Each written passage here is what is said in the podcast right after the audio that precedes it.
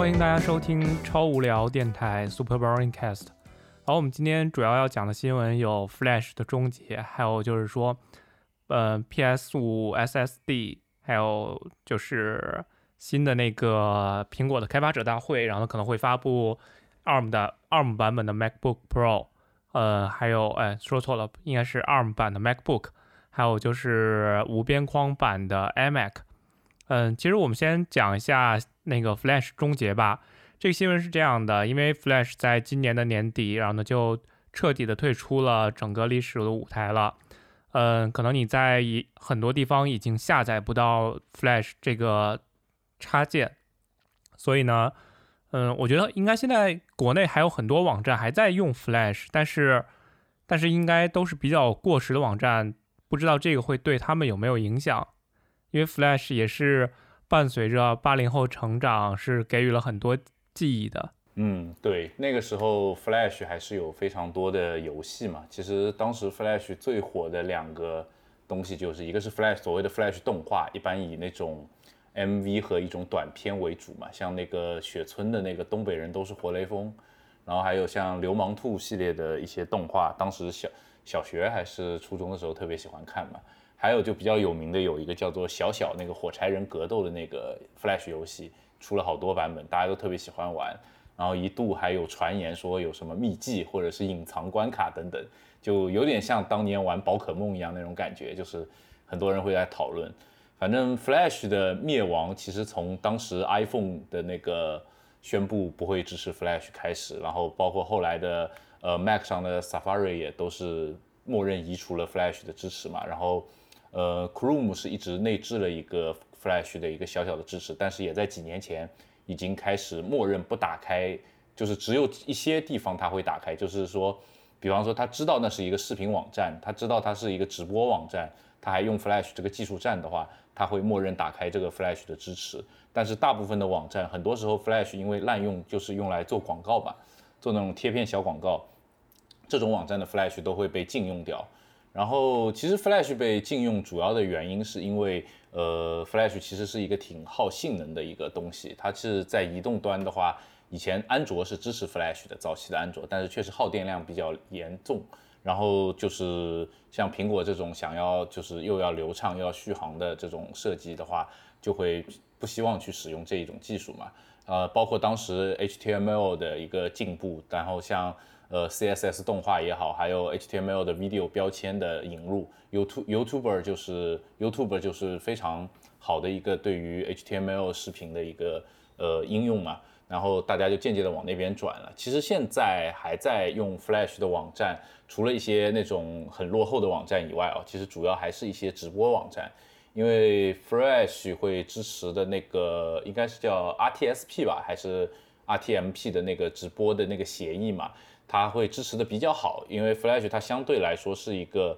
你可以理解为它是跑在浏览器上面，它能在浏览器上面跑一个独立的，相当于是程序一样的一个东西。然后它对于网络的掌控能力会比网页更强一点，因为网页在网络的掌上面，就网网页的网络请求都是要经过浏览器的。但 Flash 呢，它其实有一套它自己的一套机制，就是 Flash 那个插件，它是有一套自己的那个东西在那边，所以它可以支持一些非常诡异的一些直播的那个，呃，各种各样的诡异的需求。那么好处呢，就是说它的延迟会比较低。然后现在我们 HTML5 上面的那个呃直播的一些协议呢，其实都已经蛮成熟了。包括我们后面会聊的线上的 WWDC，它也会使用这种协议去直播，在 Safari、Chrome 上都可以观看嘛。但是这种协议呢，就会带来一个问题，就是因为目前呃 HTML 上面的那个 video 标签的直播的那个协议会有一定的延迟，会有几秒钟的延迟，会比呃 Flash 的会有一点点延迟。那么呃这个是一个小小的问题吧，算是。但是总之总的来说就是。后者的呃 HTML 的 video 标签在各方面性能和呃开销啊，包括省电啊，各种各样的东西，包括使用的方便性上面，都是远远比 Flash 要好的。所以呃 Flash 的终结其实也是一个理所当然的一个事情。另外，由于 Flash 刚才也说了嘛，它是其实它是在浏览器之上跑的一个独立的一个东西，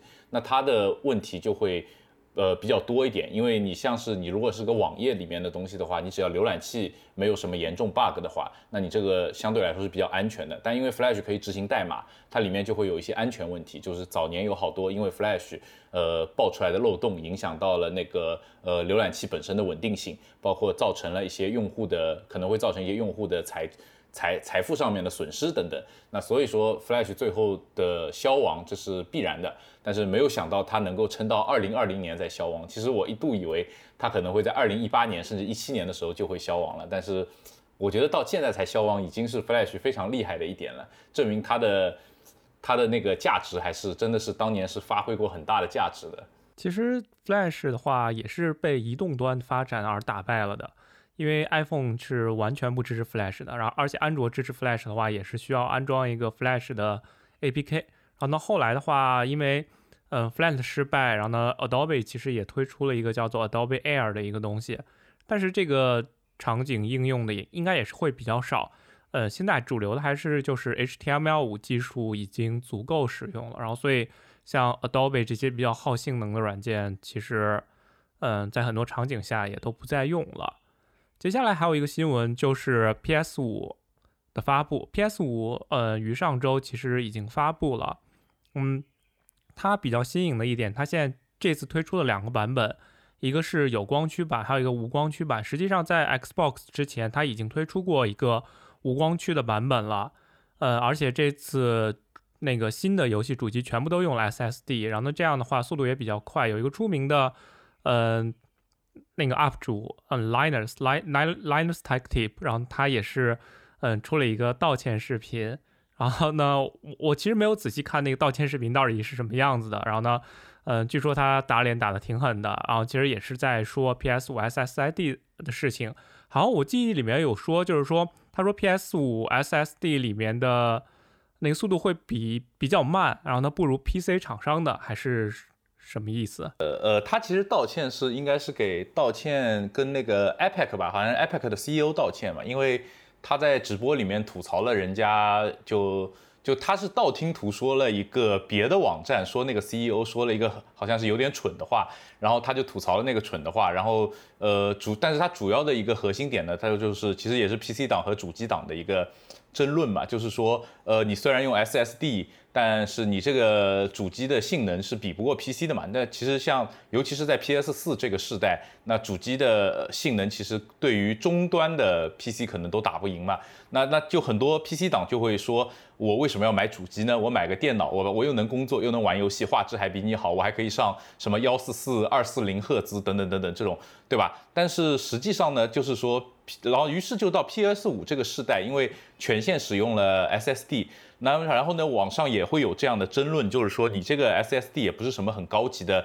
PCIe 什么插几的 SSD，对吧？因为现在快速的 SSD 都是几千兆每秒的读写了。那然后它那个好像还是一个呃比较慢速的一个 SSD，并没有那么快。但实际上不是这么去看的，就是因为呃后来 Linus 道歉里面的主要内容也是讲了这个事情，就是说其实你不能以 PC 的那个硬件的角度去看。那个呃，游戏主机的，因为游戏主机的软件是针对游戏主机优化的。它就是说，我们知道游戏都是一个很大的，你一个 PS 的游戏也有几个 G 嘛，十几个 G 甚至是，然后你 PC 游戏也都是十几个 G，甚至上百 G。那么这些你的一内存不可能有那么大，对吧？所以说一般游戏它会把你。比方你在呃这个地图上走的时候，把你周边的一些数据提前加载到内存里面，因为它不知道你的电脑性能有多好，它不知道你的电脑的数据是放在一个机械硬盘还是一个固态硬盘上面，就是大部分的游戏开发者会默认。你你是在以一个非常恶劣的环境下玩这个游戏的，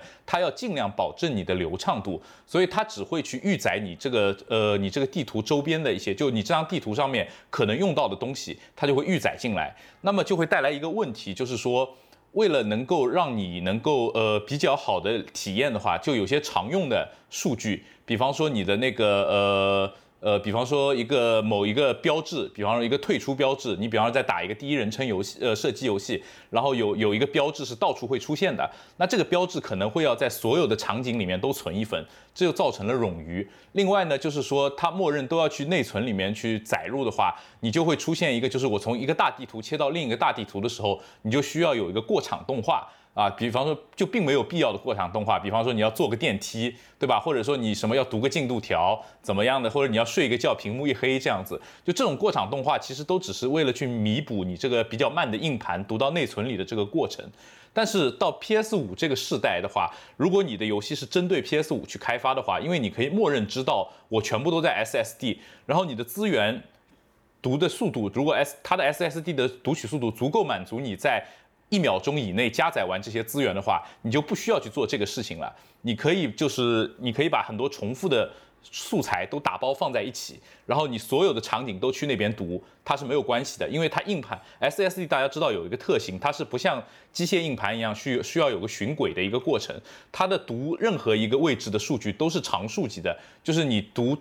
SSD 最上面的数据和最后的数据，其实它的速速度是一样的。那这个东西带来的一个好处呢，就是你在开发游戏的时候，你只需要去关心，就是我这个场景里面到底要要什么样的东西，然后。我我把可以把所有重复的素材打包在一起，并且我有更高效的去组织我这些东西，然后我的内存可以用来呃释放出来给其他的更有用的东西去做，然后你的游戏的自由开发的那个体验和自由度会更好。所以说很可能未来虽然 PS 五的目前公布的来看的话，它的性能还是比不过中高端的 gaming 呃 game PC，就是玩游戏的 PC，中高端的游戏游戏电脑，但是很可能在这个世代的游戏机会。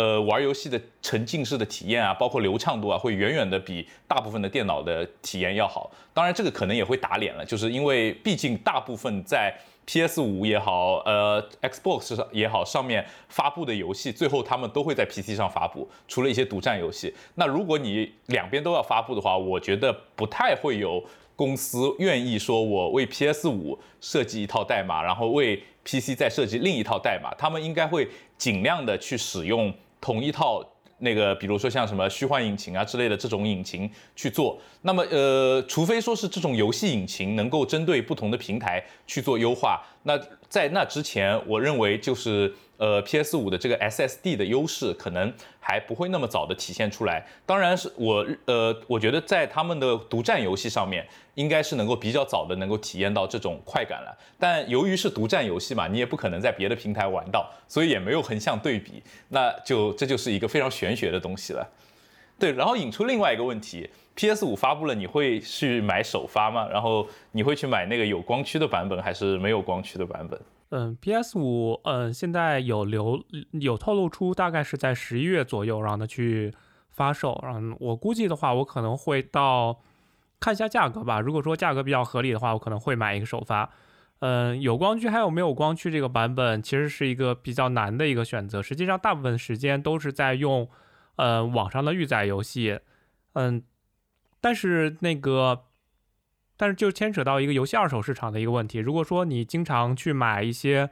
呃，就是买一个有光驱的版本的话，你就可以买那种带就是有光碟的实体版游戏，然后这样的话你就可以出二手，然后这样的话玩游戏整个的成本呢会稍微低那么一些。但是其实这个应该来讲，对于 Switch 来讲的话，应该比较合理一些。呃，其实我之前在买 PS 四的时候，我大部分游戏还都是买的数字版，呃。看价格吧，我觉得还是以价格为先，就是看主机贵还是游戏贵了。嗯，还有刚才说到那个游戏预载的一个问题，其实有一个经典经典的笑话，就是说，呃，有一个人在玩在玩那个《血缘诅咒》的时候，然后他妈一直在看他玩，哎，你这个游戏怎么一直都停留在一个界面，你从来都没有变过，你在玩什么游戏呢？因为《血缘诅咒》，因为你去打怪的话经常死，然后经常死的话，然后你就要会回那个出生地，然后读档。然后，所以他妈每次看他打游戏的话，都在读档那个界面，而且读档特别慢。我觉得这个可能，嗯，你要在 PS 上、PS 五上面玩魂系列，可能会更加的 好一点吧。可能就不用读那么多档了，你的死的次数也会更多一点。对，这个这个确实，但是但是就是说。呃，就像你刚刚说的，像《血缘诅咒》魂系列这些就比较容易死的游戏，你会反复读档嘛？然后我我觉得，如果因为我不是一个 PS 的重度玩家，就是 PS 三、PS 四我都只有短暂的拥有过，然后就玩过一两个游戏。但我我的个人体验的话，如我可能会买无光驱的版本。就是说价格的问题，我是这么看的，因为你如果真的想就出二手的话，就是其实有些呃，除非呃，因为我我我是个轻度玩家，我不在乎全白金什么这种事情，其实是你可以租赁账号玩的，就就是说你其实呃就主要是一个就是说有人会去租游戏玩嘛，像 PS 四就是会有那个就一个月好像是呃四五十块钱吧，然后你就可以呃租一张盘玩一个月没有关，然后你到时候玩通了之后还掉就可以了，但现在也是有那个租数字版的账。号，然后你玩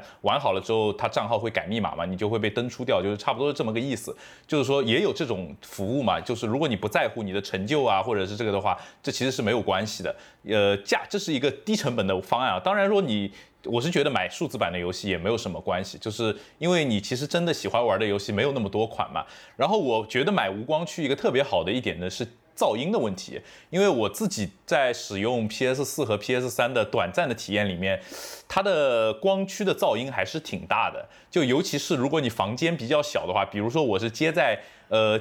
显示器上面玩，而不是接在电视机上面玩，就是我坐的比较近的话，然后那个读盘的那个声音还是很糟糕的，就是有一种呃虽然没有服务器开机那种呃飞机起飞那么响的话，但还是会有那种滋的那种声音出来。就我认为就是说，如果你是 SSD 的 PS 五的话，很可能它只有非常轻微的一点点风扇声音，然后会比较游玩的体验会更好一点。其实有光驱版本还有几个公司的游戏我是比较期待的，比如说那个呃，就是 Cyberpunk，就是 CD Red Project 这个公司的所有的实体版游戏，它的配套都非常的好，所以就是说很多人买了数字版的话也会买实体版，因为它实体版佩戴的东西其实非常多，然后有很多。贴纸、呃音乐 CD，然后或者相关的周边地图，然后其实它的实体版是蛮厚道的，所以这也是买实体版的一个一一个一个好处了。而且有些有大手办之类的东西，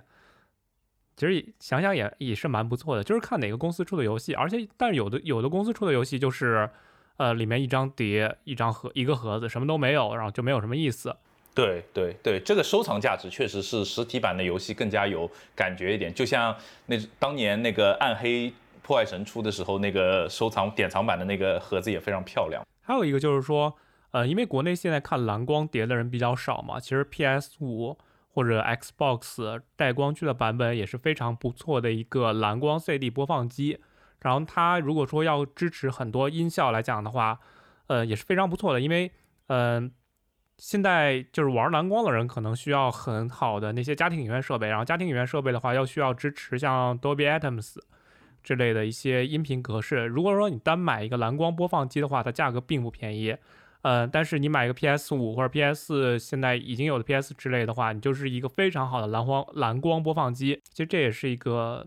选择啦。对，这是一个比较好的选择。但蓝光这个主要是现在，呃，国内有一些山寨厂商会造一些那种。怪兽一样的那种机器，就是特别诡异的那种，所以这个东西不好说。其实，对，但是但是不知道他们协议支持的怎么样，因为因为这个东西有的是需要买协议的，比如说 Dolby Items 之类的。对，就关键是就是说，用山寨厂商他不会去买协议，他会直接用破解，就是跟当年那个呃 VCD 的那个和 DVD 那个时代一样，就是 DVD 其实也有锁区和那个还有一些就是呃协议是专利的一些东西嘛，然后。呃，就是有些山寨厂商就把它破解出来，搞了一个，就做出来的那个播放机，就是比那种正版的高端的设备的，就是纠错能力也好，读盘的兼对盘的兼容性更好的这种机器。当然，这是一个比较畸形的市场，我觉得随着法规的完善，这种东西会越来越少嘛。但是就但不得不说，就是不管是这一代的 Xbox 还是 PS 四，都是很不错的一个家庭媒体中心，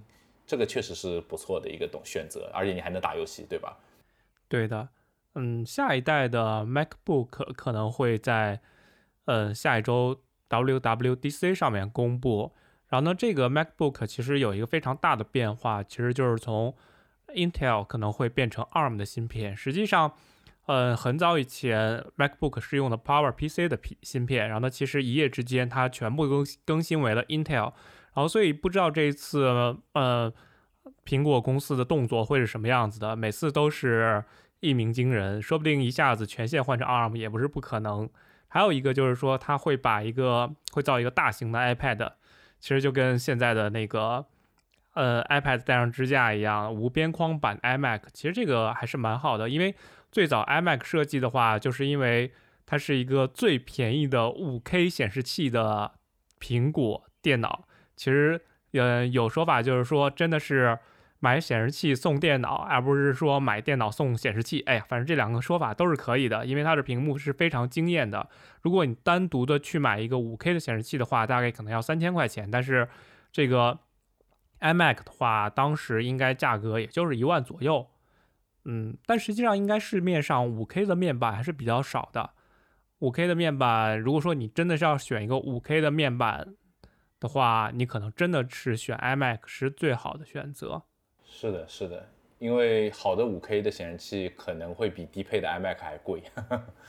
这是一个非常非常大的问题。先聊聊 ARM 的芯片吧，就是就是 Power PC 转英特尔的那个时候，其实我是买了买过第二代英特尔芯片的 Mac 的，那个时候我在读大学，当时是。呃，我爸给我买的，当时是就是奖励我，好像大一那年考试考得比较好吧，就是那个呃这个事儿不说，就反正我们聊一下那个时代吧。就那个时候它是就是其实是共存了一段时间的，它是不生产新的 Power PC 的那个机型了，但是呢，因为它当年的一些老的一些机型，包括很多那个 Studio 都在用的那个。呃，工作站嘛，它还是基于 Power PC 的那个芯片的。然后呢，他们的那个系统呢，应该是支持到 Leopard 那个版本。我记得是 Snow Leo Pad 开始是英特尔 Only 了。然后当时它的就是呃开发者工具呢，也是一段时间都是同时支持两个平台的。嗯，但是它它就是不停的建议你赶紧更新上去，赶紧更新上去。好像还有一个叉八六，呃呃那个呃对，就还有一个到叉六四的一个。过程好像也是的哦，可能不是到 Snow Leopard，Snow Leopard 好像是那个叉三二的程序不支持了。总之就是当时是有几个版本的系统是能在同时能在那个呃 Power PC 和 Intel 的。哎，这个我有点不记得了，我得看一下。嗯嗯，哎，我查到资料了，确实是差不多零八年那会儿换的，就是它是零七零八年那段时间切成 Intel 的。对的，反正就是说，当时还是换的，还是蛮激进的一个做法。因为，但实际上，Power PC 也是一个比较过时的产物了。然后呢，苹果一直在独家的使用，然后没有迎合大的市场。但是 ARM 现在其实跟当时 Power PC 的境地是不一样的，因为 ARM 现在使用范围非常的广。其实这个让我联想到现在有一个，呃，已经很出名的操作系统了，其实就是 Chromebook。Chromebook 的话，它是有 ARM 的机器的，对啊，所以我就说，呃，以后的 MacBook 会不会就是变成了像现在的，呃，就是走两个路线，一个是专业路线，一个是轻度使用路线。然后，所以轻度使用路线的话，你可以可以用二那个 ARM 的 MacBook，然后呢就是可能价格相对于比较低一些，然后呢跟那种 iPad 一样，然后呢用云端的一些服务会更多一些。然后呢专业版的话，那就是还是用，呃。那个志强的处理器之类的，然后价格会更高，然后普通用户也不会买。但是我觉得可能也不会，因为因为其实就是我们有一个误区，我们总觉得 ARM 的芯片会比较弱，但实际上现在 ARM 的芯片也是很强的。就是说我我并没有看到说非非要用英特尔芯片才能完成的事情。就是说呃，因为你想啊，就是呃，就算是如果是工业级的那种。呃，电影的渲染啊什么的话，也并不是说我们用苹果的集群去渲染这样子的，对吧？就像苹果在服务器端的那个呃那个那个服务，其实也是到最新的一代 Mac Pro 才重新开始做嘛。之前的那个垃圾桶那一代，其实苹果是没有在做，就是那种呃机架式的电脑了嘛。那所以其实就是说，大家在就算是我们不讲轻度应用，肯定是够的。那我们讲重度应用，其实就是一种 MacBook Pro，还有就是 iMac Pro 之类的，就是些可能是音视频的作者、程序员，对吧？科研工作者这些人的话，他们其实需要的是算力嘛。那我不觉得 ARM 芯片的算力在这几个东西上面。会比英特尔差非常非常大，因为我是觉得这个东西都是能弥补过来的。一个是他们两个指令集是不一样的，如果你针对 ARM 的指令集去做这些呃系统啊，做软件啊。我认为这些专业软件的开发商是完全有能力把它做的和英英特尔上面差不多性能的。举个例子，就是 iPad Pro。其实虽然我们很多时候 iPad Pro 你买回家了，还是在那边呃看爱奇艺，但是实际上 iPad Pro 的算力去剪视频并没有太大的问题，就是包括是。RAW 格式的视频也好，还是呃所有的电脑都头疼的 x 二六五的视频也好，iPad Pro 都是吃得消去剪辑的。只是就是说，iPad OS 这个整一个生态环境限制了你把它作为一个非常方便使用的生产力工具的那个，呃，就是有一点操作起来不那么方便嘛。因为然后像现在我看 iPad Pro 它也试图在引入鼠标、触摸板、键盘这种。概念和使用方式来使得它更加操作方便一点，因为你其实触摸屏很方便，但是触摸屏的效率是没有键盘来的高的。这个就像鼠标很方便，但鼠标的效率肯定没有你摁快捷键来的快嘛。就是作为生产力工具的话。对于生产者来说，就创创作者来说，他可能更注重效率，那他要一个很趁手的工具。但我觉得，如果它是以一个 MacBook Pro 的形态，它有很好用的触摸板，然后操作系统也是像 macOS 一样的，它不是像 iPadOS 那么封闭的一个操作系统，它跑在 ARM 上面，还是跑在 PowerPC 上面，还是跑在呃 Intel 上面，我觉得是不会有太大差距的。只要你的 ARM 芯片足够快，就是我觉得是可以做到的。而且 ARM 它的呃。它的功耗就是就是就是，我觉得有一个误区，大家就觉得 ARM 一定是低功耗低性能的。我是觉得 ARM 的功耗是可以上去的，功耗上去了，它的算力就会上去，它不至于做不到。呃，就是在这些应用上面，未必能比，或未必会比 Intel 的芯片来的差。我是这么认为的，所以我觉得不会有太大差别。我觉得以后可能 Power User 用的那个机器也是 ARM 做的，也是很有可能的。只要你的专业软件和系统能跟上，我认为使用起来不会有太大的差异。嗯，的确是应该不会有太大差异的，因为现在本身那个 Windows Windows 那个微软其实也发布了一个 ARM 芯片的 Surface，实际上，但是但是那个体验还是相对比较糟糕的，因为很多 Windows 程序是不支持 ARM 的那个运算的，然后所以你必须把一个叉八六的程序，然后呢转换成一个 ARM，就相当于中间有一个桥接，然后实际上到最后使用还是比较糟糕的。但是那个也是一个形态了，因为那个其实。那个那个 ARM 芯片就是定制版，那个微软定制的一个 ARM 芯片，然后所以它的功耗，嗯，可能到二十瓦左右了，啊，或者或者我也我也记不太清楚，可能是一般比一般手机的功耗是要高很多的，然后所以它的应运那个性能也是高很多的，但是这是一个未来的形态了，然后但是但是现在来讲的话还是为时过早，因为现在不知道到底现在那个 Surface 那个体验还是比较糟糕的，我估计以后，嗯，有了苹果的加入的话，可能会。好一些，因为其实苹果的 ARM 芯片一直都是性能最高的一个。对我是支持你这个观点的，因为我觉得现在的体验糟糕，是因为呃 Windows 有一个很大的历史包袱，就是 Windows 之前出过一个 Windows RT 的那个版本，那个版本是完全跑不了 x 八六的软件，导致那个时候的 Surface 买回去就没有任何卵用，你就是一连连个 Chrome 都装不了，你只能装个 Firefox 第三方浏览器，因为 Firefox 是在什么平台都能编译出来的一个神奇的浏览器。然后就是你非常难用，就是你装不了任何软件，游戏也打不了，只能打蜘蛛纸牌。那那后来就是现在的那个 Surface 的 ARM 芯片呢，它是能够通过那个有点像模拟器那种感觉，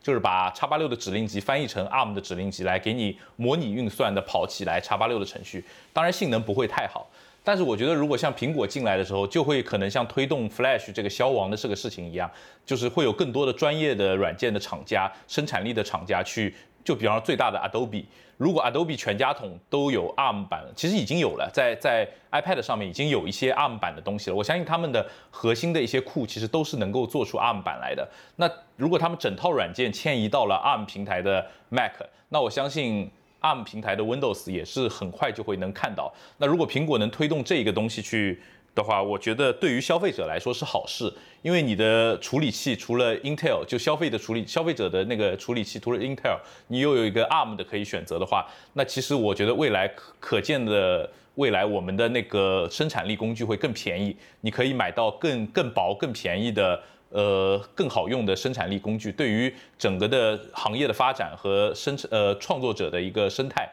都是一个蛮好的事情。说到生产力工具这个东西的话，其实今年整个个人电脑的销量，然后呢，其实是有一个提升的，也是因为疫情的一些原因。然后其实马上呃也到高考了，因为往年这个时间，说是在，高考已经完结了，然后今年高考应该推迟到了七月份，然后所以的话，我觉得毕业生可能有的时候会选择去买一台电脑，而现在买电脑的话，选择是非常多的。其实想想以前我们去买一台电脑，嗯，刚才杨大师也说到了，他大一还是大二的时候，然后呢，他爸送给他一台 MacBook。但是当时在我大学的时代的话，我当然也看过当时的 MacBook，当时是一个呃亚克力塑料的一个黑白的版本，然后那个黑色的 MacBook 的确是苹果出过的唯一一个黑色的 MacBook。然后到现在来讲的话，那个也是一个比较特别的一个电脑，但是。当时在我上大学的那个时代的话，我是绝对不会选择一个 MacBook 的，因为有一个很大的原因是，我用电脑其实并不是为了学习，很多时间都是在打游戏使用的。嗯，之前你说，比如说最出名的《沃尔三》还有《魔兽世界》，你都需要一个 PC 去玩儿啊。但是后来其实 Mac 也是可以玩这些游戏的，当然当时那个时代。呃，当然，我上大学的时候是零七年上的大学，然后所以，所以的话，可能就是零八年左右买的电脑。那时候，MacBook 在国内的确不是很流行。其实我的第一台笔记本电脑是 ThinkPad T 六幺，还其实也也是比较贵的一个电脑。呃，但是实际上是当时买的香港的水货了。但是那一代电脑是一个有非常大的一个坑，英伟达的显卡是当时有虚焊的，所以导致整个一大批的电脑都挂掉了。嗯。所以也比较奇特。当然，当当我们那个时代，就是说买电脑很多都是为了打游戏用的，很很多游戏那也没办法，因为宿舍大部分人都是，嗯，Windows 电脑，你买一个 Mac 也是蛮异类的。当时你为什么会选择一个 MacBook 这样的一个电脑呢？呃，对，首先我选的是 MacBook Pro，我买了最便宜的一个 MacBook Pro，就是十三寸的金，就是是铝合金的，因为我当时就想要买一个金属壳的，当时买 Mac 的。然后我那个电脑是九千多块钱，就是那是应该是第二代还是第三代的英特尔的那个 Mac。然后当时他因为第一次把那个 Pro 的那个版本做到一万块钱以下，然后我是觉得可以买的。我大一的时候用的电脑是我爸的笔记本电脑，就是我把我爸的那个笔记本电脑借来用了一年。为什么我我我其实是不那么建议你高考完立刻去买电脑的？因为就是就像你说的，就是如果你是打游戏，当然没关系。但是还是有些人可能电脑真的是拿来学习的。而且我觉得你最好电脑还是拿来学习，就是打游戏嘛，啥时候不能打呢？对吧？可以去网吧打嘛，网吧反正现在也不贵，对吧？呃，当时我买 Mac 的一个原因是我我其实大一的时候用我爸爸的那台那个，它是一台就是呃联想的一个朝阳还是什么，其实就是一台就是。呃，印着联想标志的 ThinkPad，但它不是 ThinkPad，它的那个模具什么，就是跟 ThinkPad 长得非常非常像，里面也有那个类似于小红点的那种，呃，有一个触触点，但是它不是红的。然后那个电脑呢，就是我拿到手之后装了一个 Linux，装了一个呃乌邦图，当时就是那是我。开始就是信了一个学长的邪，我这个事儿就得好好说道说道了。就是我我我觉得就是你先去大学去读一读你的专业，然后问一问你们这个专业里面比较厉害的人啊。假如你想好好学习的话，比方说我选的专业，我选的计算机，因为我对计算机很有兴趣嘛，所以我去问了一个编程很厉害的学长，然后他就跟我说，我问他怎么去。呃，我就去问他怎么去把编程这个学好嘛。他说你先不要用 Windows，你用 Windows 最后都是打游戏，对吧？那你去装一个 Linux，你肯定不会用，然后你自己去查资料，慢慢去摸索，然后你在呃你在上面去写那些，因为大一其实也就教一个 C 语言，然后大一下的时候才会有数据结构、C 加加这种乱七八糟的课。然后他说你大一的所有的编程课都是可以在 Linux 上完成的。没有关系的，在 Windows 呃是 Windows 还是 Linux，你我们是要到大二才会进行那个选 C Sharp 或者 Java 这种这种更加上层一点的东西，所以没有关系，你你就用 Linux 就好了。然后我就信了他的邪，我就装了一个乌邦图，因为乌邦图是最好装的。呃，其他的 Linux 可能多多少少在配置上啊什么对初学者特别不友好。那么乌邦图一装完之后呢，就傻逼了，完全不会用，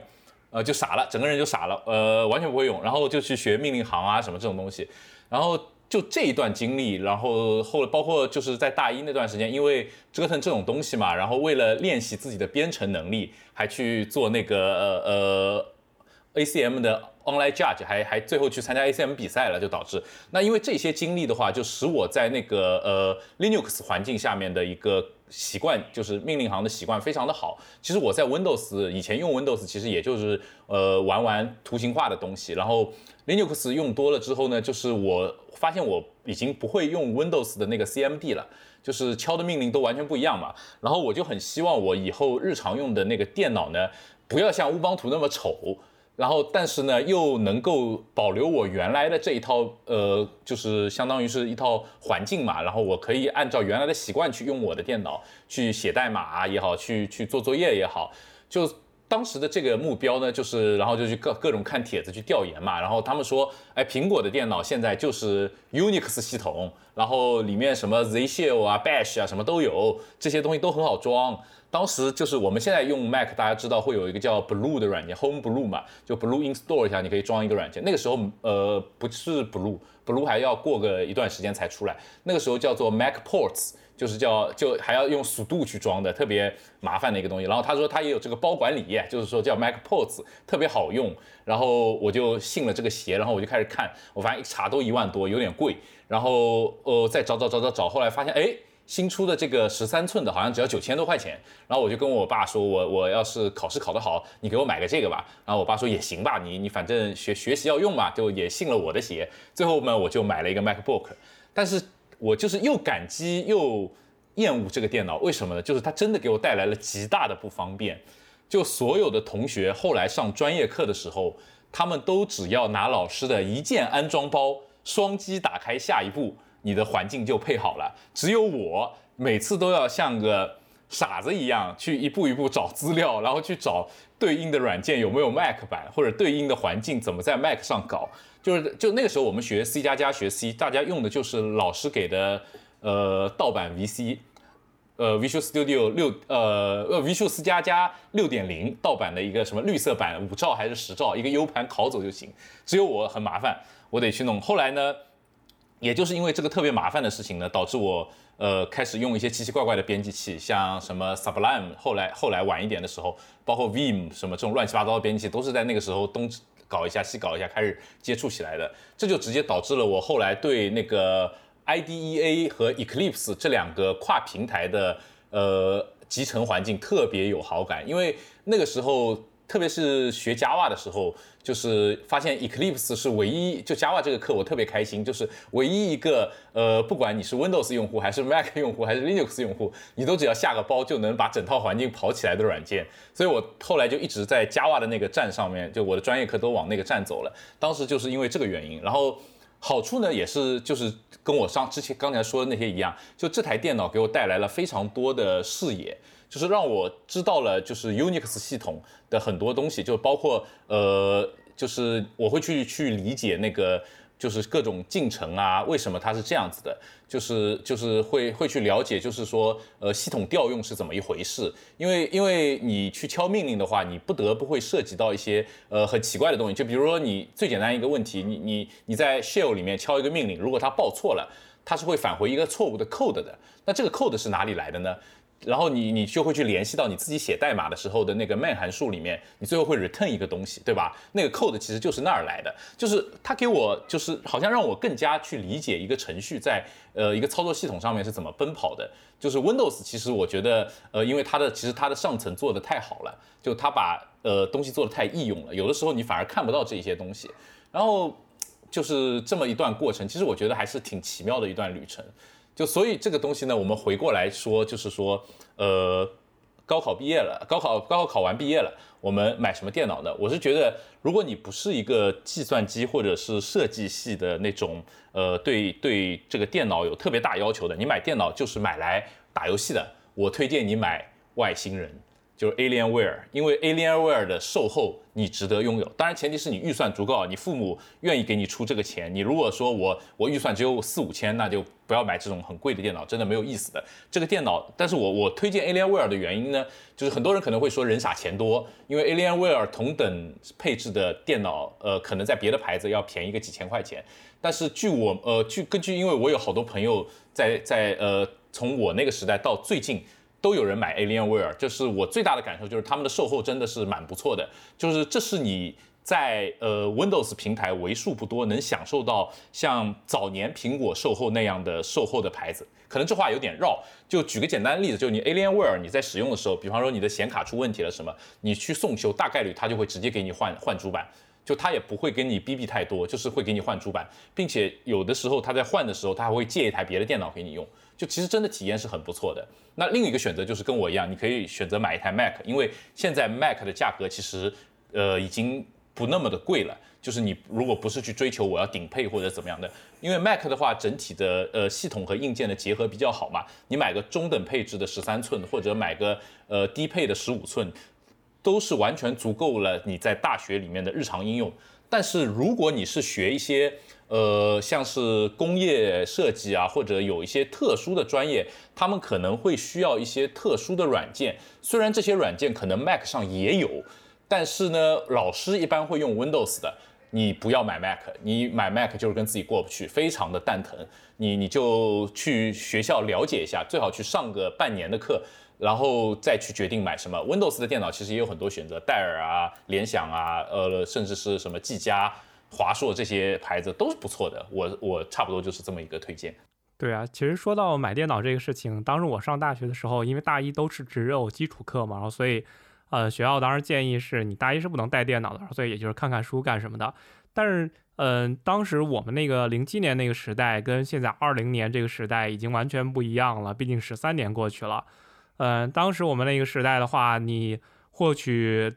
那个资料的方式，你大部分都是从纸质的环境来获取的。但是现在不一样了，现在网课啊，以及很多教学视频都非常的多了。然后，所以的话，你选择一个。呃，大屏幕的一个设备还是有好处的。比如说你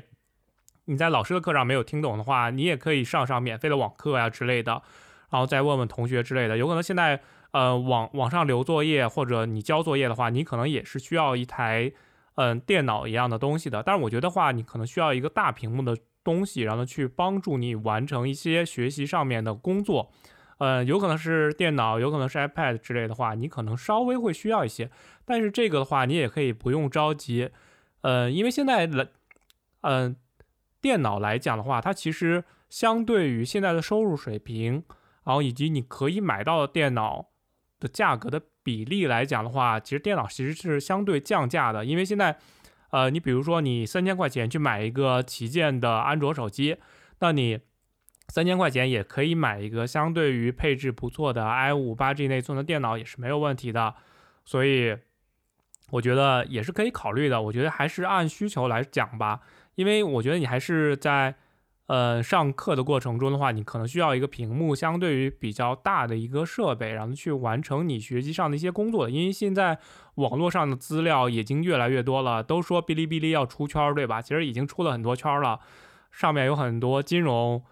呃，计算机或者教你怎么摄影啊，这些各种的教程视频也非常的多。然后呢，其实各种各样专业的学生也可以在那上面找到你想要的资源。这样的话，如果你用手机去看这些学习资料的话，还是比较费劲儿的。你可能就需要一些比较大屏幕的设备，然后去观看这些资源。但是说到游戏这件事儿，我们当年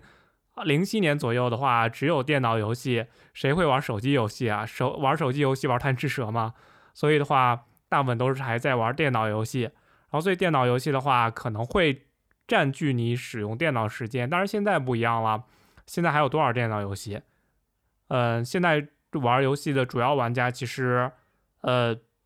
还是都在玩手机游戏，比如说，呃，吃鸡或者那个或者那个摸霸游戏，忽然忘了名字叫什么了。王者荣耀，王者对王者荣耀，王者荣耀其实都是手机游戏。然后，即便是那个，即便是现在更更新的游戏，其实大部分都是手机游戏，很少有人在 PC 上面玩游戏了。如果说你要直看直播干什么，也都可以用手机。所以的话，我觉得，嗯，电脑已经不是一个影响你学业的一个关键因素了。不像我们之前，真的是电脑会。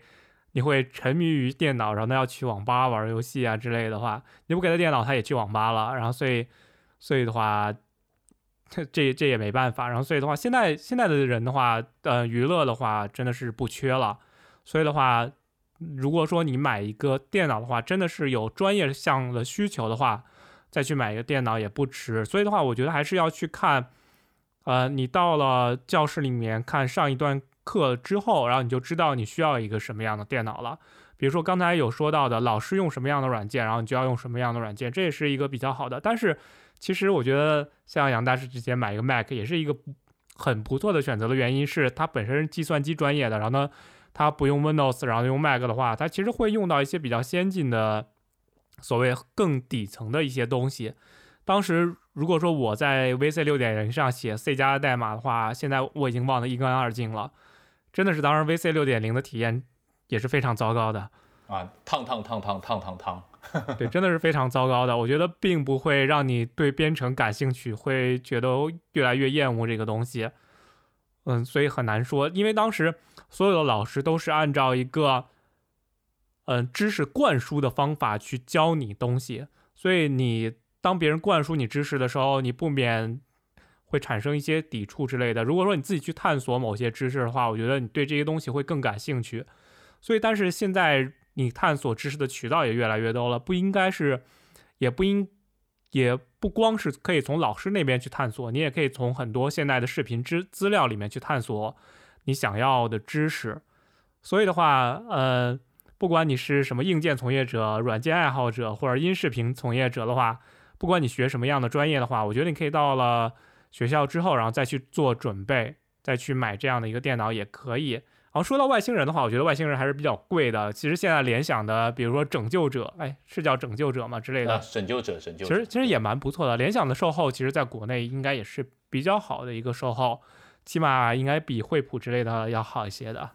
是售后都还不错。其他就是几家大牌的售后其实都还不错。就是，呃，外星人的话就是比较能够让你体验到像早年苹果那种售后，就是会超出预期的那种售后。如果你预算充足可以考虑，但是我呃我一般不建议就是说买买这种电脑，就是因为毕竟太招摇了。但是因为我自己是买 Mac 的，我我也没没好意思说别人，因为在那个时候买个 Mac 还是挺招摇的。所以说，如果你你你你要跟 Mac 去对比的话，我觉得买个外星人，呃，如果你是得非得用 Windows，或者说你买电脑就为打游戏的话，我觉得买外星人没什么。或者甚至就是说你买电脑我就想装一个逼，我就想要觉得我很酷，那你买外星人吧，大家至少会觉得你很有钱。对的，我觉得也是。你到学校了之后，可能你要跟你的。宿舍的同学，然后呢再讨论一下或者比较一下的话，你第一是你也不能太张扬，第二你也就是说，呃，要跟大家其实就是随大流了，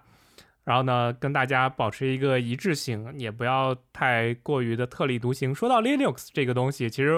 我大学的时候也在有用过 Linux，然后我们跟宿舍还做了一个，当时其实比较流行做各种 Linux 的发行版，然后在无芒图上魔改，其实其实就是有一个那个。把所有窗口，然后呢做一个筒形的一个旋转的那个界面，也是挺炫酷的一个东西。但是那个是相对于比较后期了。然后其实如果说你要用 Linux，当时你要写 C 或者 C 加加的话，你可以用 Code Block 这些的。但是等最早的话，老师真的是不会用这些。然后他们。就是说，当时我们的老师就是，也就是说灌输你知识，然后呢就灌了你一个 VC 六点零。到我毕业的时候还是 VC 六点零，毕业大概是一一年左右，啊，真的是感觉就没有进步。但是的确，当时那个时代的确进步也是会比较小的。这是是是这样的，因为就是我们，呃，至少我们那个时代的计算机系，很多时候的教材和那个都是比较落后的。然后就是大家学 C 语言，基本上都是学谭浩强的那个版本吧。然后那个版本，其实我觉得，呃，很多人其实挺不喜欢这个版本的教材，但我觉得，呃，谭浩强先生还是就是在这个计算机的这个教学上面，就是这一版本的教材上面做了很大的贡献，对于对于我们这么多从业者来说，但确实他这个教材有那么一点点就是落后了，因为。呃，就算是 C 和 C 加加都是一直就，尤其是 C 加加吧，它已经演进了非常非常多的版本。就是每其实说实话，C 加加每一个版本都感觉像是一个全新的语言。然后包括 C 语言的很多，就虽然它语言本身可能变化没有那么大，但是在呃编码规范啊，包括呃后人就是一路走，前人和后人一路走来踩过许多坑，但是在那样的教材上面其实是没有体现出来的。然后由于它的教材里面的内容有一些落后，就是有一些滞后性，然后很可能就是在初期就给呃那个就是学生培养出了一个不太好的一个编码习惯。这其实是有一些障碍的，但是如果你选一个 Linux 的环境或者 Mac 的环境，就是因为这些环境下面很多东西你都得自己去做，然后如果你不按因为它会比较新嘛，像 Linux 更新的特别快，Mac 就没那么快，但也相对来说比你教材上的东西会走得更快一点。然后你会不得不去接受更新的知识，然后去培养更好的习惯。这对于你以后未来就业，假如你是从业者的话，呃，从事这个互联网行业的话，做一名开发的话，其实是有帮助的，因为你会跟工业的对接的更加，就是跟这个行业里面的。从业者对接的更加呃流畅一点，包括你能够了解到其实更多很有趣的知识，其实这是挺好的一点。其实我觉得谭浩强的教材，呃，我觉得不能算教材吧，我觉得它算一个考试指导，因为很多时间我们都是为了考试而去看这本书的。对啊，这样呢，其实嗯，在二零二零年的话，其实我我也更新了我的电脑，然后我后来买了一个 Surface Laptop 三。嗯，毕竟是一个行业型的标准电脑。当然有一个说法就是说，微软教你怎么做电脑。当时很多，嗯，其实这个比较出名的例子就是那个，嗯，触摸板。当时所有厂家都做不好触摸板，然后所以就是微软自己就做了一个叫做什么精确触摸的 Precision Touch 之类的一个东西。然后所以，然后呢，这个再下放给其他厂商，然后呢，指导其他厂商再去做触摸板这个东西。但是我整个 Surface Top 用下来的话，除了一个三比二的屏幕之外的话，并没有什么其他的亮点。我觉得整体还是不太行，就是它的硬件还是不如 MacBook 那么好。嗯。但其实 MacBook 这几代的那个质量下降的也是挺大的，当然也有可能是我手比较残了，因为我的那个我的十三寸是一八年的呃高配，一八年的十三寸的顶配，然后我自己还定制了内存，然后当时的这个本子好像用了不到三个月。然后我也没有做什么，其实有可能是我夹到了或者怎么样，它的那个屏幕下方的那个就是印着 MacBook Pro 那个标志的那个地方裂掉了，掉了一块一块那个玻璃下来，因为它外面有一层玻璃，就它的那个外层玻璃下面裂了一个角，列了一个三角形，然后能看到里面的屏幕排线，呃，然后我去修了，修了他说只能换整块屏幕，差不多要三四千块钱，那我就最后没有修，我就拿一个 3M 胶带把它贴住了，包括就是。